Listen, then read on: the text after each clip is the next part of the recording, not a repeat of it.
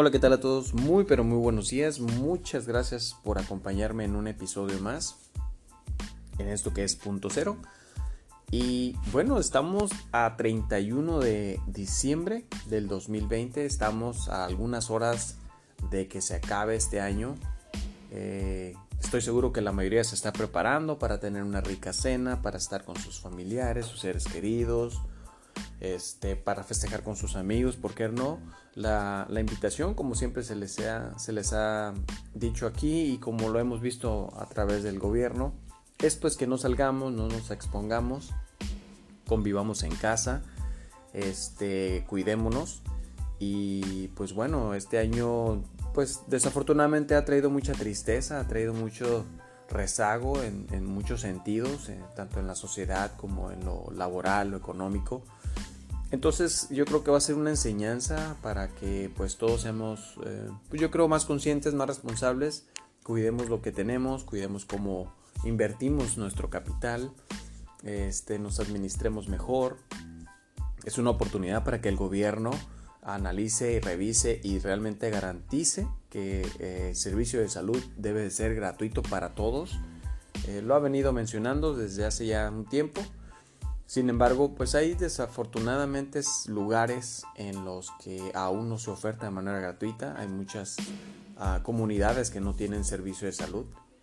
Este, pero aquí ahorita lo importante es de que terminemos el año en familia, comencemos el año en familia con mucho amor, con bienestar, con tranquilidad, con paz, eh, que ya la delincuencia empiece a erradicarse, Queremos un país eh, sano, un país libre, un país en el que podamos estar tranquilos.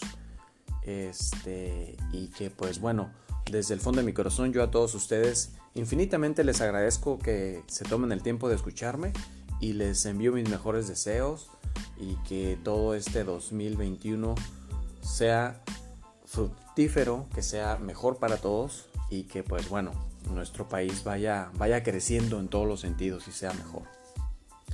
Y pues bueno, como en este podcast hablamos de política y otros temas, principalmente política, vamos a platicar ahora un poquito de lo que tiene que ver con esta gran empresa mexicana llamada Pemex, que desafortunadamente durante muchísimos años, por diferentes personajes, diferentes servidores públicos, diferentes gobiernos, se han aprovechado de ese recurso natural que cuenta, con el que cuenta nuestro país, que desafortunadamente lo saquearon y que desafortunadamente se encuentra en, pues, en un estado en el que está debilitado, en el que necesita mucha inversión para poder lograr tener refinerías, para que podamos nosotros mismos refinar nuestro petróleo y podamos crear el combustible que necesitamos para nuestros vehículos y otros derivados y muchos personajes, como les digo, han tenido que ver en el robo de, este recurso.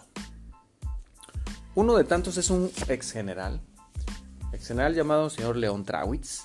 Eh, este señor era una persona que trabajaba como jefe de escoltas del gobernador del Estado de México. En aquel entonces, pues como ustedes saben, era Enrique Peña Nieto. Él era el gobernador.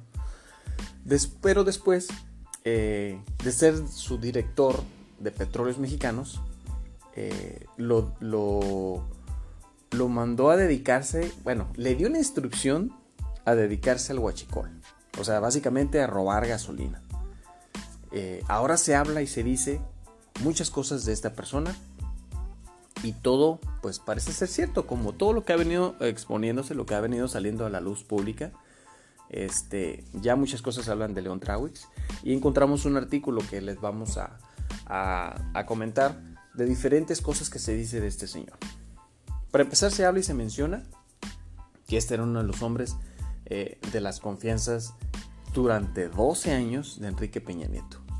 Ahora este personaje es investigado por haber robado muchísimo combustible.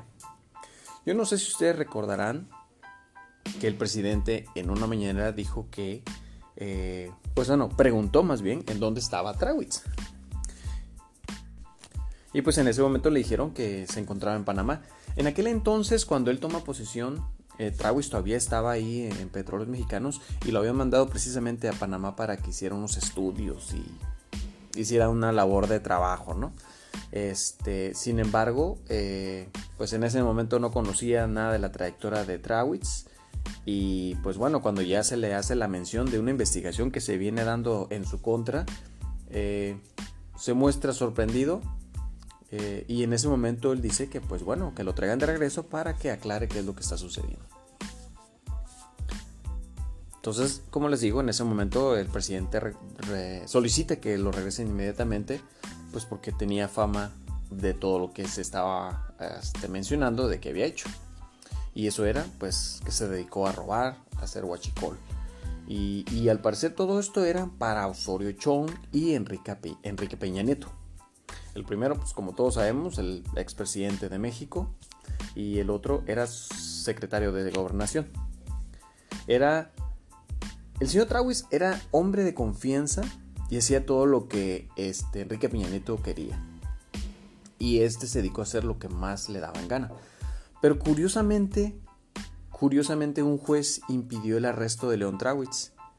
Fíjense, uno impidió que se arrestara y el otro impidió que lo extraditaran. Porque ¿qué es lo que sucede? Se decía que estaba en Canadá, que no estaba en Panamá. Y desafortunadamente todo esto empieza a crear confusión y crea mucha polémica y, lógicamente mucha crítica, muchos puntos de vista, tanto de, los que están a favor del presidente y los que están en contra. Este, entonces, ¿cómo es posible que se sigan dando situaciones así en las que en donde hay países, donde hay países, perdón, donde hay países que tenemos tratado de extradición, no, puedan, no puedan mandarlos de regreso a México? Uno de ellos es Panamá, otro es aquí en Estados Unidos y otros países en Europa.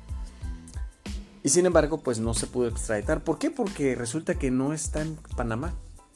Y al parecer tampoco está en Canadá.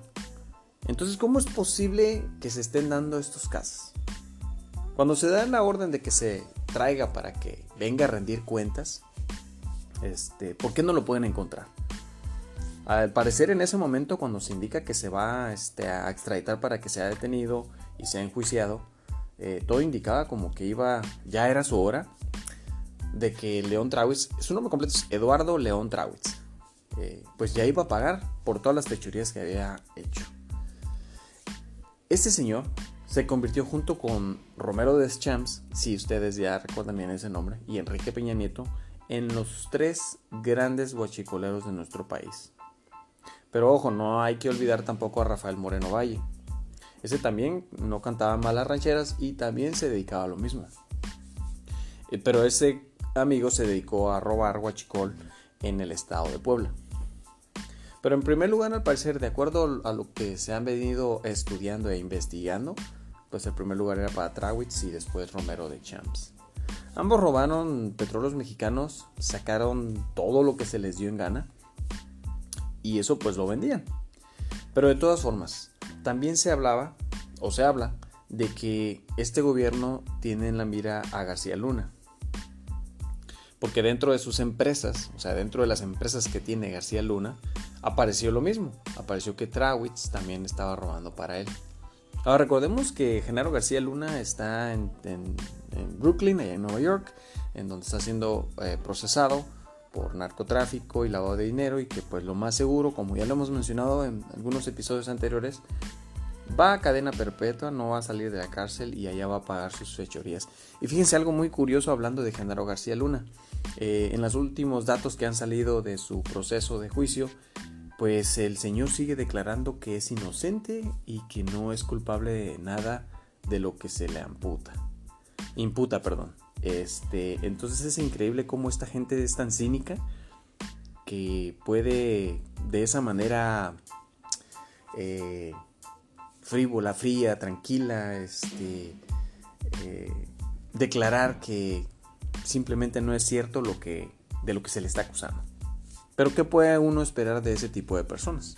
Que son metódicas, que son agresivas, que simplemente ven por sus intereses y no les interesa nada más.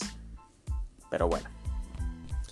Pero bueno, y regresando a lo anterior, entonces León Trawitz, ¿para quién robaba? Yo me pregunto, ¿robaba para Felipe Calderón? ¿O robaba para Osorio Chong? Tal vez robaba para Peña Nieta. O inclusive tal vez robaba para García Luna nada más. O la otra, o sea, robaba para todos, para quien lo dejara hacer lo que quisiera. Podía dedicarse a, robar y, y, hacer todo ese tipo de fechorías. Ahora miren, vamos a hablar algo muy peculiar de este general. Cuando recién lo traen a México, porque esto tiene todo un, proceso, eh, cuando lo traen la primera vez no era para encerrarlo o meterlo a la cárcel, porque como les decía anteriormente, supuestamente estaba escondido ahí en Canadá. Y allá sí tenemos tratado de extradición. Eh, eso de que estaba escondido, pues realmente quién sabe. Honestamente ya ahorita a estas alturas nos queda mucha incertidumbre, muchas dudas de qué es cierto y qué no es cierto.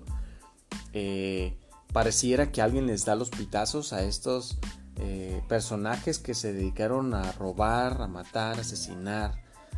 Eh, y que, pues bueno, si se encuentran en un país donde tengamos proceso, tenemos proceso de extradición, ¿cómo es posible? Si ya están identificados y localizados, no se puedan extraer hacia nuestro país. Y aparte de eso, que puedan escapar, que se puedan escabullir y que se vayan, por ejemplo, a Israel, que ahora es, parece ser el país en el que, como México no tiene proceso de extradición, pues parece ser la salvación para muchos de ellos. Y lo más triste es que con, con lo que hemos visto y escuchado por las autoridades de nuestro país, pues la verdad no sabemos si es cierto o no y si no sabemos si está ahí o a dónde se fue, si realmente está se estuvo en Canadá o no. Ah, independientemente de eso, nuestro gobierno solicitó la extradición de este ex general al gobierno de Canadá. Y pues obviamente eso era para procesarlo y hacerle un juicio aquí en nuestro país, pero pues no sucedió así. Ahora, algo importante que la UIF eh, informó es de que van a bloquear sus cuentas bancarias, todas las cuentas de Leon Trawitz, este general, que de manera misteriosa tiene varias cuentas en diferentes bancos y tiene muchísimo dinero. Y independientemente de que los generales tengan buen sueldo o buen salario, eh, hacerse millonario no te toma 5 años, 6 años, te toma mucho tiempo a menos que seas un empresario muy exitoso y que tu eh, empresa se expanda de manera mundial. Y eso aún así toma muchos años. Pero bueno. Y es curioso cómo este, estos personajes, estos diferentes personajes, de repente dicen eh, comentarios o se hacen como los, los que no saben nada. Como por ejemplo es el caso de Osorio Chong. Osorio, Osorio siempre dice y ha dicho que no sabe nada de esto, eh, que no está enterado y que no tiene nada que ver. En el caso de Peña Nieto, pues Peña Nieto honestamente ya tiene mucho que ni siquiera se le pregunta nada porque no existe, porque simplemente no aparece ya eh, y se está escondiendo, ¿no? No sabemos en dónde está. Ahora miren, el juez, un juez niega el amparo a León Trawitz porque está acusado, lógicamente, por delincuencia organizada, sobre el que existe mucha, muchísima evidencia donde sí se detecta que se dedicaba a robar todo lo que era la gasolina desde el edificio de petróleos mexicanos. Desde ahí indicaba cuáles tomas tenían que ir saliendo y cuáles tenían que ir sacando. Pero aquí en todo este proceso de robo, en todo esto que se dedicaban a hacer, había algo muy curioso y muy importante que tenemos que mencionar. Después de usar esas camionetas para robarse el, petróleo, las quemaban y las desaparecían. Las dejaban todas calcinadas. ¿Pero para qué? ¿O por qué? Pues era para que no supiera que pues Peña era el que se estaba robando el, petróleo, eh, para que no se supiera que era Osorio Chong el que estaba robándose este, el petróleo, o para que no se supiera que inclusive Genaro García Luna también había pagado para que se robara el, petróleo. Fíjense algo curioso, perdón, voy a hacer un paréntesis. En ese entonces, García Luna era uno de los hombres en el entonces de Felipe Calderón. García Luna era uno de los hombres más poderosos en nuestro país. Era muy temido, era alguien detestable honestamente, pero era muy peligroso porque te podía amedrentar, te podía asesinar, te podía este golpear, te podría te podía torturar y no pasaba nada. Eh, tenía luz verde del presidente y, y, sus mejores momentos, entre comillas, sus mejores momentos porque aprovechó en, en, el sentido de que abusó de su autoridad en aquel entonces. Este, ya había pasado. Sin embargo, ya después del sexenio de Calderón, él seguía robando. Entonces, Genaro García Luna seguía robando gasolina después de que se había retirado Felipe Calderón. Pero a ver, ¿qué hacía el general Trawitz al frente de la Subdirección de Seguridad de Petróleos Mexicanos? Esto es algo así como increíble. Hacía básicamente lo que quería. ¿Por qué? Pues porque su jefe era el presidente. Simplemente por eso hacía lo que le daba en gana. Pero miren, en este artículo que ya está disponible para todos nosotros, y toda esta información de lo que de lo mucho que ha salido eh, en lo que sucedía en petróleos mexicanos eh, está todo lo que debería de haber hecho y lo que hizo lo que no debería haber hecho perdón y, pero todo lo que hizo y a las que sirvió a todas las cosas que sirvió. Y no y espérense y otra cosa más.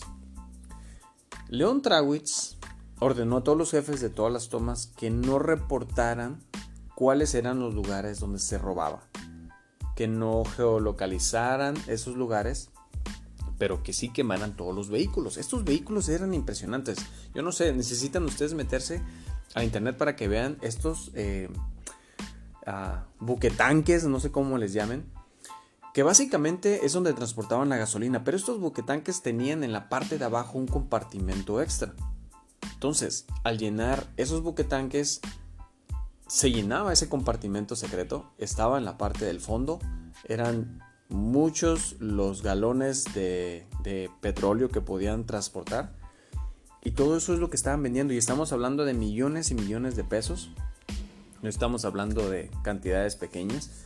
Entonces, eh, esos vehículos son los que utilizaban, pero pues lo curioso es eso, de que después de robarse el petróleo, y llevar todo eso a cabo, al final quemaban todos esos vehículos y podemos ver todas las fotos de esos vehículos quemados. Entonces, ¿hasta dónde llegaba la codicia, la avaricia por por seguir haciendo algo que estaba dañando a nuestro país y a un recurso natural que eventualmente se nos va a terminar y pues no es algo bueno. Aquí hay dos preguntas claves. ¿Hasta dónde llegaba este hombre? ¿Hasta dónde quiso llegar este hombre?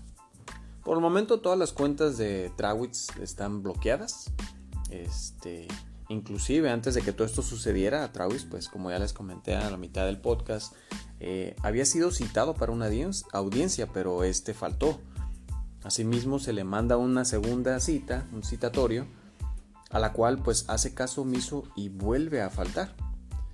Por consecuencia, ya por la ausencia de esa segunda cita, la fiscalía pide su detención y aprehensión, porque pues el señor no se ha presentado y pues ahora este, la jueza de multas deberá realizar ah, una tercera audiencia y esto va a ser ya para enjuiciar a militares de alto rango y pues obviamente el primero que va a ir es Eduardo León Trawitz, este ex general, empleado de Osorio Sean, empleado de Enrique Peña Nieto empleado de Genaro García Luna. Inclusive podría haber sido empleado de Romero de Champs, quien también fue un gran, ratero del Huachicol. Y pues ahí se están peleando entre ellos dos el primer lugar. Ya puede ser, algunos dicen que fue León Trawitz el, el primero, eh, otros dicen que Romero de Champs fue el segundo lugar. Pero aquí eso es irrelevante. Quien haya robado más es irrelevante. Lo relevante es que ambos deben de pagar y ambos deben de ser enjuiciados y ambos deben de estar en la cárcel porque no es posible que estos personajes que se supone que debieron de haber cuidado nuestro recurso y esa gran empresa que es Pemex y no tratar de privatizarlo, este, pues sigan libres, sigan desaparecidos y sigan como si nada sin pagar. Entonces, eh, pues tristemente, eh, la realidad, esa es nuestra realidad. Eso es lo que nuestro país y nuestra sociedad ha vivido durante muchísimos años y que esperemos que eventualmente se radique. No queremos ya ese tipo de personas. Pero esta información ya está, como les digo, a, disponibilidad de todos ustedes. Ustedes pueden entrar a buscarlo. Pueden este, integrar a fondo los artículos, ver toda la información que contiene y pues bueno, hacer su propia crítica. Pero yo creo más bien que a estas alturas la mayoría de los mexicanos estamos conscientes y sabemos cómo funciona nuestra política mexicana, desafortunadamente. Eh, esa red de corrupción y de impunidad que ha existido durante muchos años aún la vivimos, la padecemos y que es difícil de erradicar. Pero eh, yo creo que nuestra mejor arma para decidir cómo queremos y quién queremos eh, que esté al frente de nuestro gran país, eh, pues es a través de nuestro voto. Y ojalá y este gobierno realmente pueda hacer cambios en ese sentido en cuanto a impunidad y corrupción. No la va a erradicar en seis años, eso estamos seguros, pero ojalá y pueda al final del sexenio demostrar que pudo erradicar parte de esa corrupción, que sea difícil que vuelvan a entrar.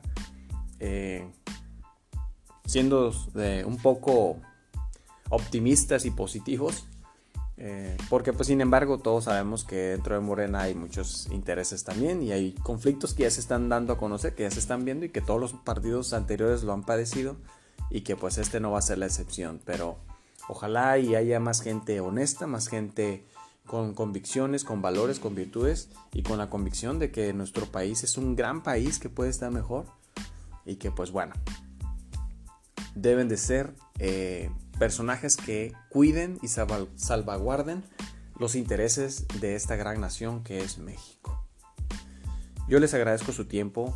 Antes de despedirme, quiero decirles nuevamente feliz año 2021. Que este próximo año esté lleno de mucho amor, mucha prosperidad, mucha salud. Les deseo lo mejor. Cuídense mucho. Gracias, gracias nuevamente por, por estar este, conmigo. Compartan, platiquen, comenten.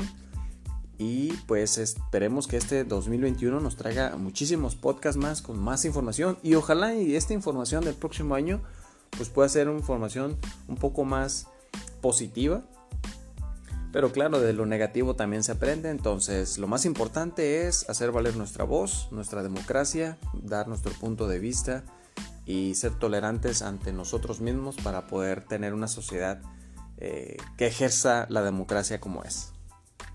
Muchísimas gracias, cuídense mucho, nos escuchamos el próximo año. Feliz año nuevo.